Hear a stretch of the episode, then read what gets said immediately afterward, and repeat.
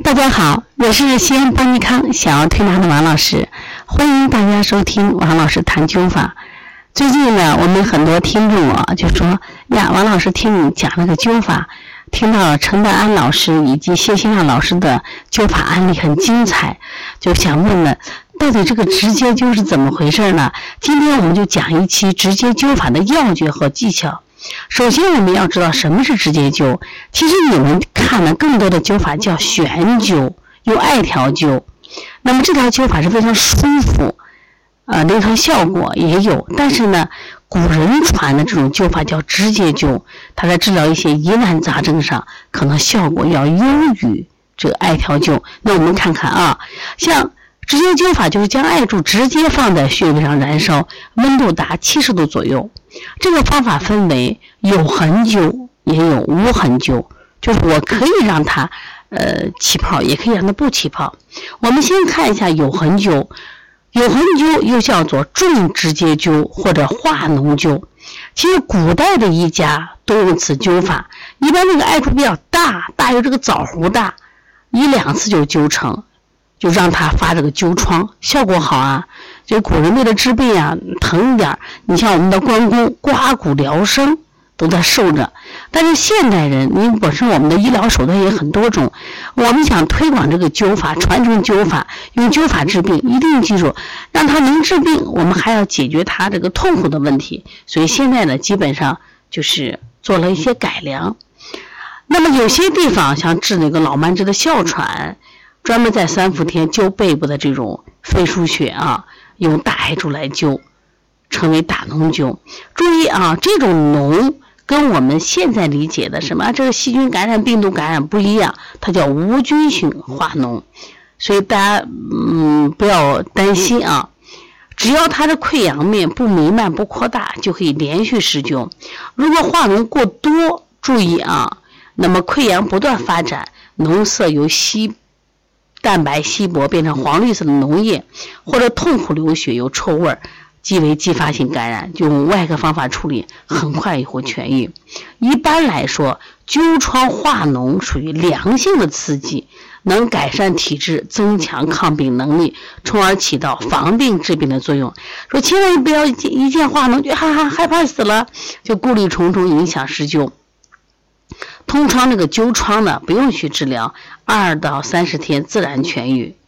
如果说化脓灸面积大的话，要用辅料保护，以防继发感染和摩擦啊。这个我们现在用的麦粒灸，基本这个问题更不用担心了。那么化脓灸能适用哪些症状呢？哮喘、慢性的胃肠病、体质虚弱、发育不良、高血压，看见没？现在高血压你要西医治疗，他说这治不好，终身服药，但是。用麦粒灸直接灸法是可以的，动脉硬化、呃慢性气管炎、肺结核、阳痿、遗精、早泄、缩阳症、妇科病、其他慢性病、顽固病，包括一部分的癌症都可以啊。但是不建议在脸上或者其他，比如说活动的关节用这个化脓灸。不过现在的话，我们用的小艾柱灸法有多小？小的跟这个针尖一样，所以一点问题都没有了。所以在这里呼吁大家来跟我们一起来学习麦粒灸。那么这个麦粒灸法呢，实际上呃简单好操作，而且治疗效果好。那么操作技巧呢，首先你要把取穴准。其实我觉得麦粒灸它的难就在取穴准了。就是以前我们用悬灸的话，大致在哪个地方？但是麦粒灸它因为是直接灸，所以要精准。那么取穴准，然后用百分之七十五的乙醇棉球消毒，用打个记号，然后把这个艾绒啊，必须是四十比一的这种黄金绒，一定是黄金绒，你用一般的绒这是不行的啊。搓成这种，因为别的别的绒也搓不起来，搓成这种圆锥形的，下大上小，它能立起来啊，立起来。注意用线香从顶尖轻轻点燃。让它均匀向下燃烧，这一点是个技巧啊，一定记住。现在我讲技巧，说你最好垂直来点燃。初灸的时候，前几壮燃一大半就炙热，就用手指压灭或快速快速捏起，就刚一这一点就取掉。继续施灸，治痛的时候迅速按灭。经灸数次以后，你有了耐热性，基本上一热即过，就是。呃，没有让你感觉到受不了这种感觉啊，长期灸下去就会有感传现象，感觉很舒服。灸后呢，不建议马上行动，最好休息片刻，闭目养神。嗯，啊，你会体会到这种灸后的舒适，甚至有一种飘飘然的感觉。用这种灸法，出灸之后，局部刚开始起点点的水泡是没事的啊，局部这个。变黑变硬结痂，以后就在痂上施灸。如果有分泌物，继续施灸。如果痂皮脱落，就用艾绒烧上灰，敷上再灸。临床上治疗这种，呃，我们说的缩阳症啊，遗精早泄，现在这种病症很多。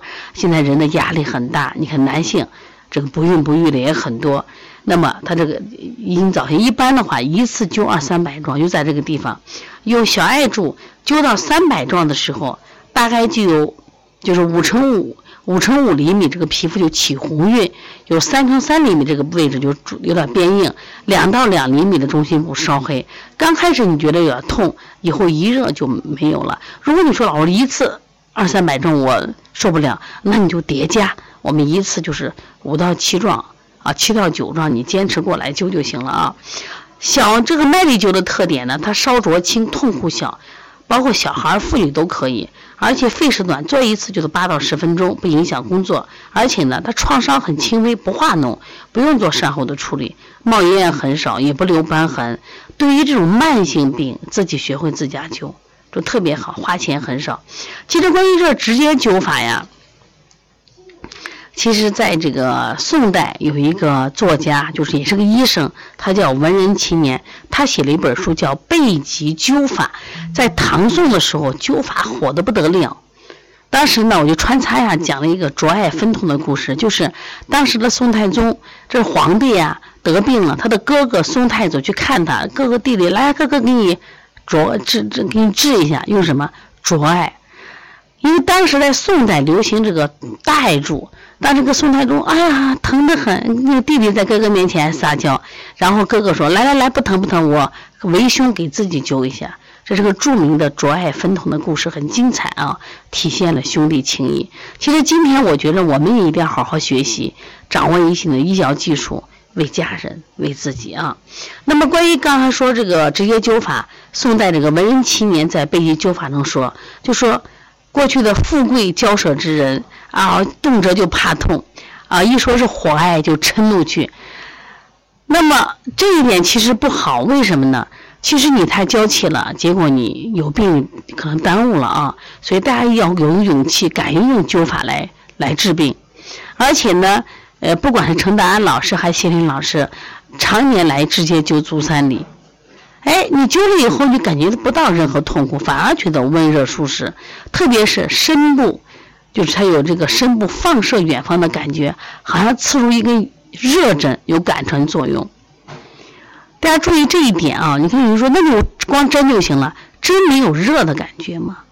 知道吧？说这个麦粒灸它完全是不一样的，因为它艾柱小，热量热源不大。